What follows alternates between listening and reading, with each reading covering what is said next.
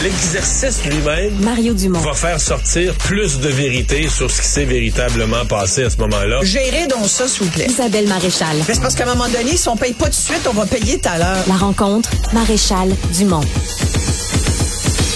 Bonjour Isabelle. Bonjour Mario. Hier, le ministre de l'Éducation, M. Drainville, a commencé sa semaine avec une annonce, une série de six mesures pour renforcer l'enseignement du français. Est-ce que tu y tiens? Est-ce que tu y mets beaucoup d'espoir? Ben, écoute, de l'espoir, oui, on vit d'espoir, Mario. Oui, oui, oui, oui, oui. en matière de, de français, écoute, ça fait tellement longtemps, au fil des multiples réformes euh, de, de, à la fois de l'éducation et euh, dans ces réformes de l'éducation, il y avait chaque fois l'importance de renforcer le français.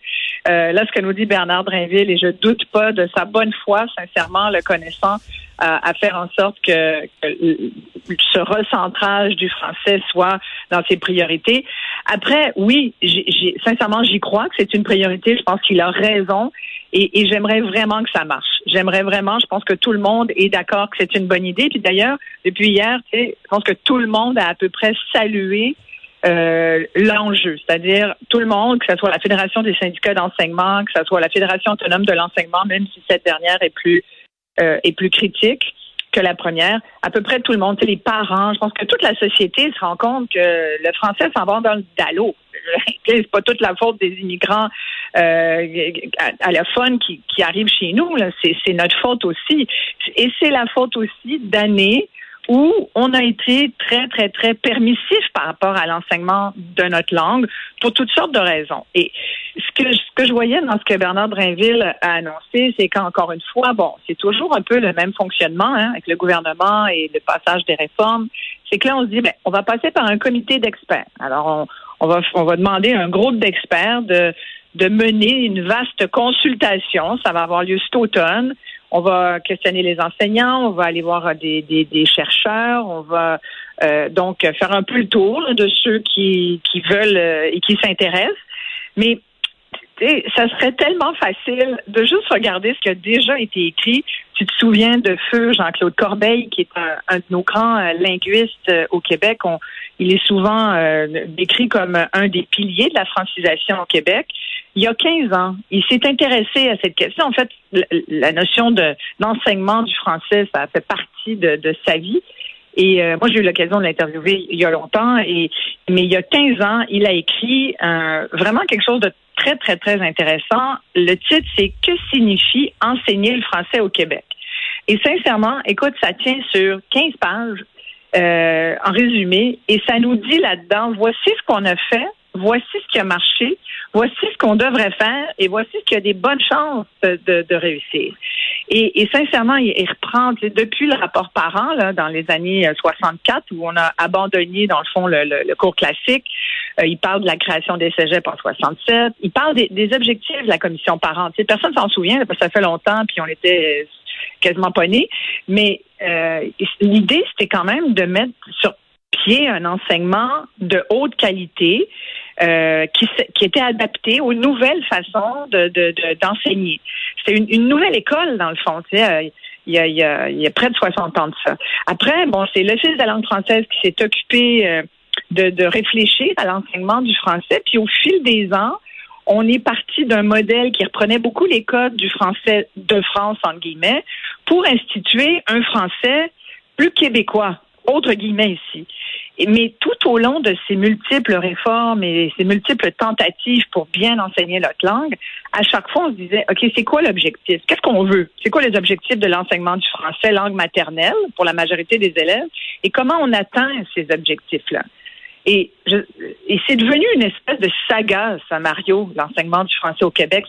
Je regarde tout ce qui s'est écrit là-dessus, puis je me dis, ma foi, mais comment ça se fait que c'est si compliqué? Puis là, évidemment, les choses ont empiré parce que là, aujourd'hui, on est confronté à des enjeux qu'on n'avait peut-être pas il y a 20 ans. C'est-à-dire qu'aujourd'hui, il y a un réel problème de main-d'œuvre. Il y a un réel problème de, de, de compétences aussi des enseignants. Et ce qui est fascinant, c'est que Jean-Claude Corbeil euh, aborde cette, euh, dans son chapitre sur la formation des enseignants, il le dit très, très bien clairement. Fait que là, on va sauver du temps aux experts, toi puis moi, cet après-midi. Je vais me permettre de citer. Il dit le personnage principal en classe, c'est l'enseignant. Quoi qu'en dise la réforme, la langue française est son instrument de travail. C'est lui qui sert de modèle aux enfants à longueur d'en journée dans toutes les matières. En conséquence, l'ultime mesure pour améliorer l'enseignement du français est que les facultés des sciences de l'éducation accordent la priorité absolue à la qualité et à la maîtrise du français écrit et parlé comme langue d'enseignement pour tous les futurs enseignants. Ça, c'est clair, ça. Moi, je trouve que ça Hmm. s'est écrit euh, noir sur Mais- blanc. Ça veut dire que les enseignants de français doivent être des très, doivent être très, très bons eux-mêmes à parler la langue. Ils doivent la maîtriser. Le problème qu'on a depuis les dernières années, c'est que nos profs, ils doivent passer l'examen trois, quatre fois. Les futurs enseignants Ben, c'est sont ça, même là. pas capables de maîtriser la langue. Mais si tu soulèves la question, je, je suis tout à fait d'accord avec toi, mais au moment où euh, Bernard Drinville dit ça, est-ce qu'une majorité de professeurs, de- d'enseignants de français là, sont euh, contents, motivés? Techniquement, si, on, le ministre de l'Éducation dit ta matière c'est la plus importante ou une des plus importantes, tu devrais être sur le party. Tu devrais être heureux, ça devrait être valorisé comme personne. ben oui, Mais on, on est sûr que c'est ça? Ouais. Parce qu'il y a une telle apathie des fois, ou le côté, quand on obtient la, la, la, la, la- la réaction par la voie syndicale, ben là, tout ce qui vient du ministre, on Ben ouais, menace, on menace de boycotter, on dit qu'il connaît pas le temps. syndicats, les, les syndicats disent oui, d'accord, mais il faudrait pas que ça rajoute euh, un fardeau supplémentaire pour les enseignants. hein. Parce que euh, Bernard Brinville disait on va, on va introduire des, des exercices d'écriture quotidiens. Il parlait pas de ramener la fameuse dictée qu'on a connue, euh, toi et moi, là. Mais toi, tu as connu ça, hein, la dictée. Oui, mais moi, moi j'aurais été chaud à la dictée, mais je me rallie à l'idée générale que on apprend à écrire en écrivant. Donc, que si les jeunes voilà. écrivent plus, ils écrivent des dictées ou ils écrivent d'autres choses, c'est déjà ça de prix. Oui.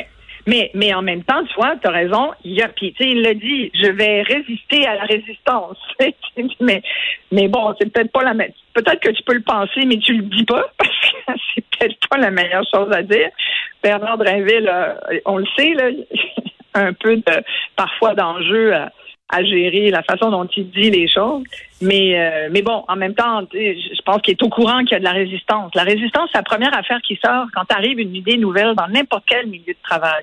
Fait que partout où tu arrives avec des nouvelles idées, dis-toi qu'il y aura quelqu'un qui va résister, qui va trouver que c'est pas une bonne idée. Tu sais, des, des- du monde négatif, il y en a partout. C'est vrai que ce que tu fais, euh, tu fais référence à de l'usure, finalement. Ce que tu as décrit, là, comme, tu sais, l'espèce de, ouais, mais à quoi ça va servir? Une autre réforme de plus, on l'a déjà dit. Puis c'est vrai, ceux qui pensent ça ont raison de dire qu'il y en a eu beaucoup de réformes, puis sans doute trop. Puis ceux qui disent qu'il y a eu beaucoup de réformes du français aussi ont raison. Et, et c'est vrai qu'il y a beaucoup de choses euh, qui, qui n'ont pas marché ou qui n'ont pas vu le jour, même s'il y avait, comme on, on, on s'y apprête là avec Bernard Drinville, qui avait des bonnes intentions, puis qui, qui ont aussi demandé à des experts de réfléchir, mais qui a- ça a jamais vu le jour pour toutes sortes de raisons. Et puis c'est vrai que l'usure vient du fait que les conditions de travail dans les écoles euh, sont, sont Pas facile, sont pas c'est sûr, mais- ben, sont pas faciles. Il y en a, tu sais, qui sont sans doute très découragés. Les professeurs, on le sait, il y en a un sur cinq dans les nouveaux qui quittent la profession. Alors, c'est énorme, tu. Bref, quand tu regardes tout ça, euh, si on revient à l'importance de l'enseignement du français, je pense que j'espère que le groupe d'experts aura pas trop longtemps à, réfléchir à ce qu'il faut qu'il soit fait. Je pense qu'effectivement, l'idée de revenir à une, euh, écrit parler, c'est pas compliqué. Il faut, il faut effectivement écrire souvent, lire souvent. Moi, j'ai enseigné le français, Mario, au primaire ou au secondaire il y a très longtemps. J'ai enseigné le français langue primaire et j'ai eu l'occasion d'enseigner le français langue seconde. Donc, à des nouveaux arrivants qui parlaient souvent ni le français, ni évidemment, ni, ni l'anglais, donc euh, carrément des allophones, c'est du sport. Et euh, souvent, ils se retrouvaient tous dans la même classe. Donc, c'est la difficulté de- d'enseigner le, français langue seconde. Ça, c'est l'autre problème, c'est toute la question de la francisation, euh, qui n'est pas le- l'enjeu de la réforme du français dans les écoles forcément, mais qui, est- qui fait quand même partie de, tout ce grand chantier francisation au Québec. Et donc, quand tu enseignes euh, le français langue seconde, c'est as plusieurs enjeux. Euh, et quand tu enseignes le français euh, langue primaire, ben, tu as d'autres enjeux. Puis des fois, les deux se croisent. Je pense qu'aujourd'hui, probablement qu'il y a du croisement entre les deux parce qu'il il arrive dans des écoles régulières des jeunes qui viennent d'ailleurs et qui n'ont pas la connaissance de la langue au même niveau. Le, le danger, un des plus grands écueils, je pense, c'est de mélanger des clientèles qui sont qui sont- qui ont pas les mêmes niveaux du tout. Tu sais, pour avancer, puis moi, je me souviens à l'époque où euh, Euh, tu sais, t'avais français, euh, t'avais les poches, puis t'avais les bolets, tu te souviens? Non. Les, les deux jouaient pas au ballon ensemble. là. Mais bref, il y avait français euh, euh, enrichi, t'avais français euh, régulier, puis t'avais français, euh, je sais plus comment on l'appelait, ceux qui avaient plus de difficultés en français, mais ceux qui étaient moins moins bons en français. Fait que t'avais comme trois niveaux.